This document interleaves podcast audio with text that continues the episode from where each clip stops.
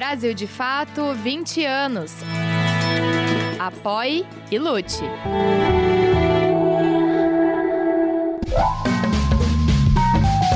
Brasil de Fato Entrevista. Olá a todas e a todos, está começando agora mais um Brasil de Fato Entrevista e hoje a nossa conversa é com o embaixador da Palestina no Brasil, Ibrahim Alzebin. Tudo bom, embaixador? Como vai? Boa noite, boa tarde. Aqui, boa noite. No Brasil é boa tarde. Muito obrigado. Ibrahim Mohamed Khalil Al-Zebin é embaixador da Palestina no Brasil.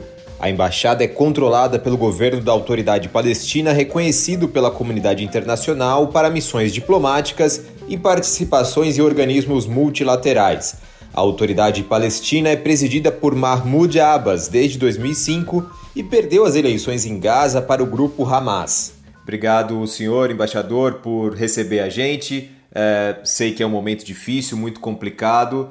É, vamos fazer aqui algumas questões para entender um pouco do que está acontecendo na Palestina. O senhor é, deixou o território brasileiro, estava de férias, chegou na Palestina há pouco mais de uma semana e está vivenciando o conflito desde então. Para a gente colocar no contexto, essa ofensiva do Hamas ela está diretamente ligada a 75 anos de opressão do povo palestino. Né? É, dito isso, há questões importantes, desdobramentos é, desse evento que a gente é, pode abordar aqui hoje. O senhor voltou, como eu disse, para a Palestina cerca de uma semana atrás. É, qual tem sido a rotina é, de quem está vivendo na Cisjordânia nesse momento? Bom, Cisjordânia é igual que Gaza, é um território ocupado. A diferença de Gaza, que não tem mais colônias em Gaza, Gaza é um território eh, minúsculo de 365 quilômetros quadrados, onde vivem 2,2 milhões de habitantes, está bloqueado totalmente desde que eh, retiraram as colônias eh, de por terra, por mar e por ar, tem uh, eh, três entradas e saídas, uma que é por, para Egito e três para Israel, duas para uso comercial e um para uso de pessoal. Todas estas, estas entradas e saídas, o que chamam checkpoints, são, foram totalmente fechadas, abriam arbitrariamente conforme a, o desejo das autoridades da ocupação. O que quer dizer que Cisjordânia uh, e Gaza e uh, Jerusalém Oriental é um território ocupado. Uh, a situação de Jerusalém desde 1981, Israel anexou e considerou como parte de sua capital da Grande Jerusalém, sendo até o momento considerado pelo direito internacional como território ocupado, se contrariando o direito internacional. Cisjordânia eh, está praticamente como aquela, aquela uh, tabela de xadrez. Eh, ao longo destes anos criaram várias vários assentamentos. Estes assentamentos têm estradas eh, exclusivas para os colonos. Eh, e o que estamos sofrendo nestes momentos é que esses colonos, apoiados pelo exército, impedem o movimento eh, do povo palestino na Cisjordânia entre um lugar e outro. A gente precisa procurar algumas vezes com muito risco, com alto risco, algumas, eh, alguns caminhos alternativos. Estamos na Cisjordânia, no território palestino, território do Estado da Palestina, Jerusalém Oriental, Cisjordânia e Gaza sob ocupação militar férrea e, e, a faixa de Gaza está com aqueles bombardeios que levam cinco dias consecutivos, uma uh, praticamente limpeza física e limpeza étnica que está cobrando a vida de milhares de palestinos. É, nós conversamos aqui hoje para falar para o nosso telespectador, nós conversamos hoje na quarta-feira, 11 de outubro, né? essa entrevista está sendo gravada hoje e vai ser exibida posteriormente. É, como o senhor falou no começo da nossa conversa, aqui, antes da gente entrar no ar, é, tem sido, é, para além é, dos ataques militares, né, há também um ataque dos colonos é, diretamente aos palestinos, né, um, algumas intimidações, enfim. O que, que tem acontecido? Por, eh, especialmente na, na, na, na cidade de Jerusalém. Na cidade de Jerusalém, e eu acho que isto foi, inclusive, o detonador do último ciclo de violência quando os colonos começaram a atacar e profanar a mesquita de Al-Aqsa, eh, aqueles fiéis começaram a defender e foram atacados mulheres, homens, crianças, idosos. E a mídia, a mídia conseguiu, inclusive, refletir eh, e, e registrar estes momentos drásticos que provocaram provocaram uma onda de eh, indignação na população e eh, especialmente aí eh, foi também eh, eh, como eh, tela de tela de, de, de, base, de fundo para este novo ciclo de, de, de, de violência que nós consideramos como continuidade de uh, aquelas guerras de 1948, já foi repetida, repetidamente colocada esta, esta premissa, porque Israel, desde 1948, vem provocando, massacrando, empurrando, eh, convertendo o povo palestino em refugiados, negando seus direitos, violando o direito internacional, direito internacional humanitário. E tudo é registrado com milhares de, de resoluções das Nações Unidas que exigia, exige uma solução eh, pacífica a este conflito. Eh, concordamos em 1993, assinamos os acordos de Oslo, que tinham como fim a criação já do Estado da Palestina, que foi eh, indicado e foi eh, anunciado praticamente em 1947, que nunca foi criado. Se Nações Unidas recomenda a criação de dois estados, um estado que é Israel e o estado da Palestina.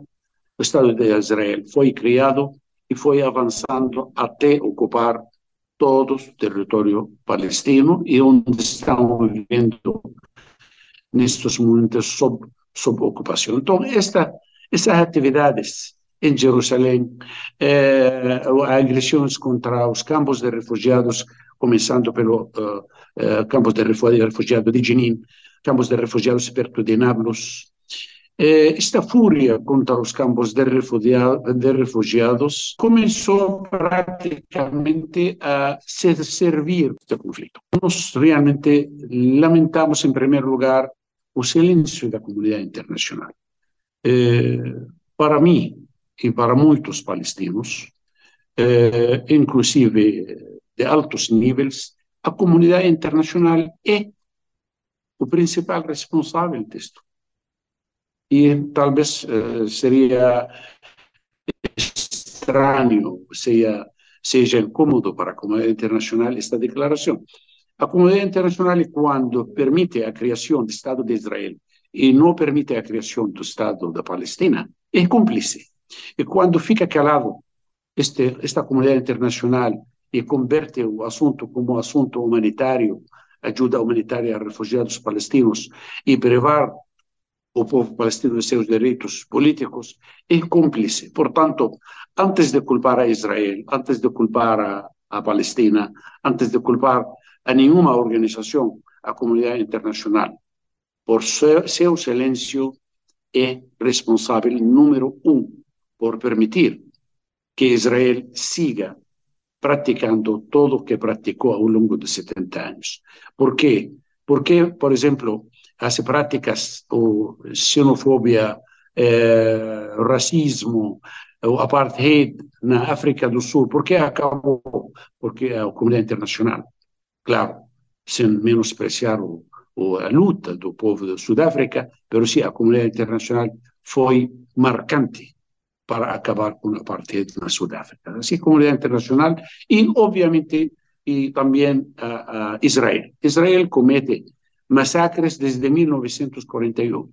Começou praticamente o 9 de abril de 1948, promover esta população para, para uh, criar colônias no território palestino, agora na Cisjordânia, é uma maneira também de privar o povo palestino de seu direito de movimentação e de criar seu Estado. A comunidade internacional é responsável, por, por conseguinte, tem que atuar à altura para pôr fim a esta chacina e a este ciclo de violência que, que se repete se repete praticamente diariamente aqui na Palestina e estas chacinas que se repetem cada dois ou três anos. Uh, embaixador, em Gaza a situação é ainda pior do que na Cisjordânia. É, foram cortados os acessos à água, energia, é, tem energia para poucas horas ainda hoje, né? Uh, a entrada de mantimentos e remédios, que já era escassa, ficou ainda mais complicada. É, a gente, obviamente, está gravando esse vídeo na quarta-feira, mas a situação em Gaza nesse momento, o cerco, é, como é que está a situação por lá? Cada vez, cada vez pior. Eh, Israel está eh, praticando eh, métodos que são considerados crimes de guerra, porque eh, na guerra você não pode, conforme o direito internacional, direito internacional humanitário, você não pode cortar água, luz, alimentos e ajuda humanitária até agora é uma catástrofe, assim eh, eh, catalogada como catástrofe e que compromete a vida eh, de, de, de, milhares de palestinos dentro da faixa de Gaza, está condenado a morrer ou por bombardeio que está sendo com armas de última geração sofisticadas, proibidas internacionalmente, ou então soterrados ou sem água, sem luz, e com, inclusive eh, o ar contaminado de tantas eh, bombas e de tanta poeira e de tantos gases tóxicos. Não sabemos como seria o dia de amanhã. Cada dia é pior. É, há discussões, debates, como é que tem sido colocado pela autoridade palestina, entre outras autoridades, a criação de corredores humanitários. Não há qualquer tipo de diálogo possível nesse momento, né? Isso depende, isso depende, depende de, de Israel em primeiro lugar. É, é, obviamente temos contato, inclusive vários outros países estão é, dispostos a enviar ajuda humanitária e de medicamentos, só que tudo depende de Israel, quem controla esta, este, este passo terrestre de Rafah, entre Egito e, eh, e Israel, eh, lamentosamente foi bombardeado duas vezes, eh, cada hora pior, porque os bombardeios não param são constantes.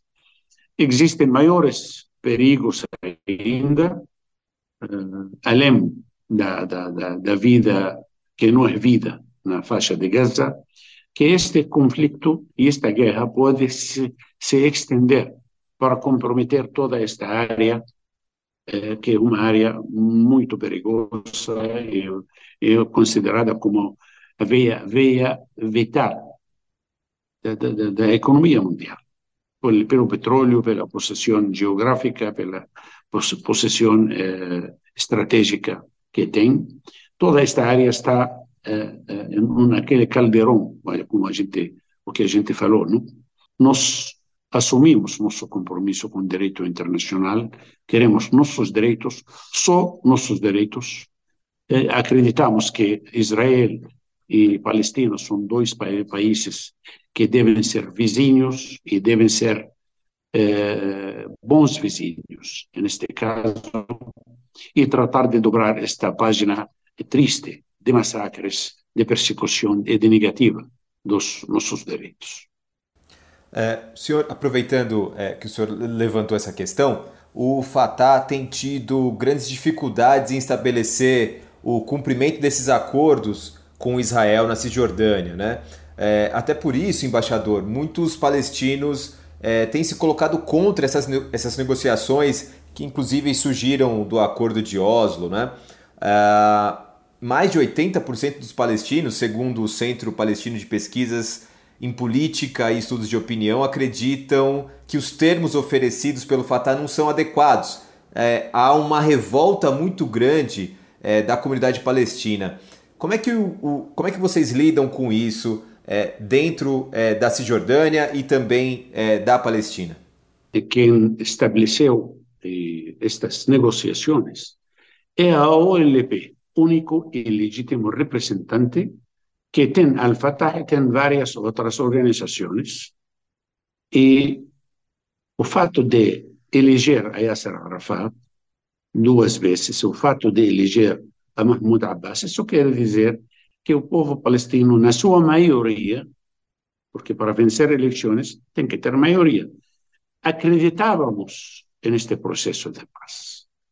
Nós, como Autoridade Nacional Palestina, seguimos acreditando que o caminho é a paz e a negociação.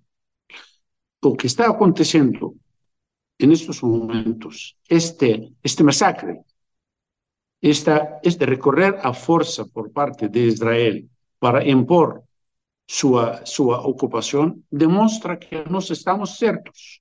Aquelas forças, inclusive israelenses, que querem a paz, está certa. O caminho da guerra, da violência e a força não vai trazer paz e não vai trazer eh, eh, independência. Assim que eh, nós seguimos acreditando, se alguém do povo palestino não concorda, é uma, um direito legítimo. Assim é a democracia.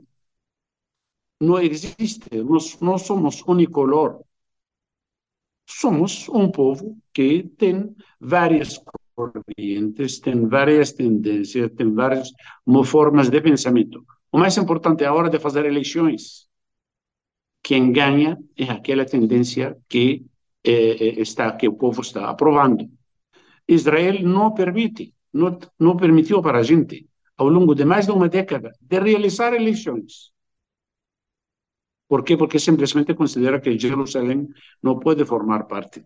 Não existem eleições sem eh, Jerusalém. Pero, de toda maneira, este tema eh, não é atual. O, o que é atual agora é como acabar com este ciclo de violência, com estas chacinas, com estes massacres, com este bombardeio indiscriminado, com esta gente nossa, 2.2 milhões de habitantes que estão sendo condenados a morrer por bombardeio por fome, por sede e por falta de medicamentos e atenção médica. Assim que este é, é, é o que é atual. Se uma parte do povo palestino eh, não acredita é porque porque porque nós apostamos 30 anos da nossa vida neste processo de paz e não deu certo até agora. É normal que tenha alguém em contra. Seja 80, 30, 50, não podemos falar de porcentagem eh, certa, porque a subocupação é muito difícil de fazer um censo, de fazer uma pesquisa certa. Esse ataque, é, ele encerra um ciclo de negociações ou ainda está aberto esse campo? Este, esta chacina, que eu chamo de chacina, de, de massacre, deve abrir o espaço a novo ciclo e este que tem que ser o último ciclo de negociação, baseado no direito internacional, com garantias internacionais e criando Estado da Palestina lado a lado e com garantias internacionais, com intervenção verdadeira, não tímida ou caole da comunidade internacional. É, falando em comunidade internacional, os Estados Unidos sempre patrocinaram o Estado de Israel são mais de 4 bilhões de dólares em armamentos, né? É, e agora, obviamente, não tem sido diferente, já foram liberados valores importantes e estão chegando armamentos para Israel. É, como é que o senhor acredita que esse apoio pode influenciar na guerra? E falam de munições e armas altamente eh, de alta tecnologia da última geração e, eh, claro, estão convertendo a faixa de Gaza novamente em outra ronda de um lugar para experimentar estas armas. Eh, obviamente, Estados Unidos não pode ser o patrocinador de paz, pode ser parte, sim, de um esforço coletivo internacional, não único e exclusivo dos Estados Unidos, porque demonstrou, como o senhor disse, que é alinhado eh, diretamente e abertamente à ocupação. É, eh, participa na ocupação e participa nesta uh, massacre contra o povo palestino, ativamente com armas, com munições e com dinheiro. É, inclusive, os Estados Unidos têm sido o fiador é, de uma aproximação de Israel com a Arábia Saudita. Essa, essa aproximação entre os dois países, ela preocupa os palestinos? Qual, quais seriam as consequências é, desse tipo de acordo? Israel trata ao máximo de ultrapassar a, a iniciativa árabe de paz, patrocinada por, uh, com apoio era de Trump naquele seu momento, e sigue também com apoio de, eh, de Biden. Eh, o que está acontecendo atualmente demonstra que a paz se faz com Palestina, em primeiro lugar. Não adianta ir e cruzar eh, seis ou sete mil eh, quilômetros, fazer paz, a paz com sete ou dez mil quilômetros e fazer a guerra com o vizinho. Eh, o conflito eh, principal é entre Palestina e Israel. O território ocupado é o território palestino. E o povo que está pagando o preço é o povo palestino. Portanto, fugir desta realidade é enganar-se a si mesmo e este ciclo de violência, de derramamento de sangue desnecessário é demonstra uma, uma ignorância política, uma torpeza política. É, o Brasil está né, tá na presidência rotativa do Conselho de Segurança da ONU, mas não conseguiu aprovar, pelo menos nessa primeira reunião, uma carta conjunta de países, por exemplo, condenando os ataques? Eu confio na, eu confio no Brasil, confio uh, na política brasileira, que o Brasil é um país amigo. Uh, o senhor pode uh, abrir os sites e escutar as últimas declarações de Sua Excelência o Presidente Lula, inclusive do senhor Ministro Mauro Vieira na Indonésia, estão a favor e são, representam realmente a posição de um país amigo que quer a paz e procura a paz. O senhor tem mantido contato tanto com o ministro das Relações Exteriores, Mauro Vieira, com o presidente Lula, para tentar sanar esse conflito? A presidência palestina e o ministério se estão em contato e como lhe disse, que nós confiamos no Brasil e confiamos na liderança brasileira e das forças políticas vivas do Brasil.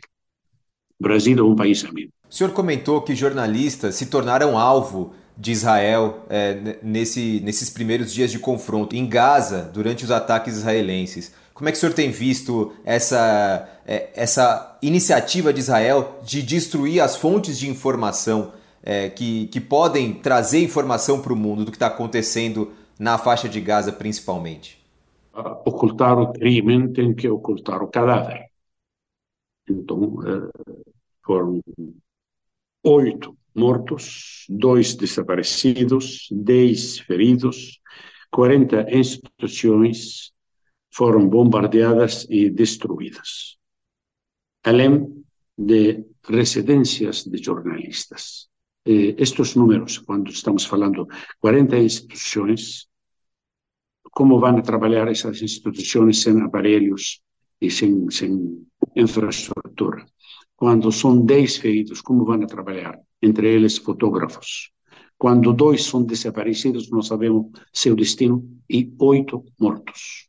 E além disto, nove, acabamos de receber a notícia de nove eh, funcionários da ONU, da ONU, funcionários da ONU que foram mortos. Eh, quando baixe esta poeira, a gente vai descobrir, descobrir a magnitude desta massacre contra o povo palestino. É terrível e esperamos que seja a última para que o mundo acordasse que pela força não dá para doblegar a vontade do povo que quer sua liberdade. É, os, as, os organismos multilaterais, a Organização das Nações Unidas, né, a ONU, enfim, é, têm sido e foram, como o senhor disse durante a entrevista, muito lenientes com a causa palestina.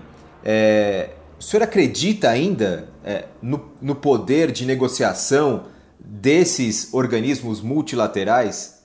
Acho que o, a magnitude de, desta chacina, desta eh, limpeza étnica e física, eh, vai, dar seus, eh, não diria frutos, mas vai acordar este mundo, que como falei, que é escaolho, que está olhando somente com um olho e não quer olhar pelo outro e quero ouvir por um ouvido e não ouvir pelos outros, pelos dois ouvidos.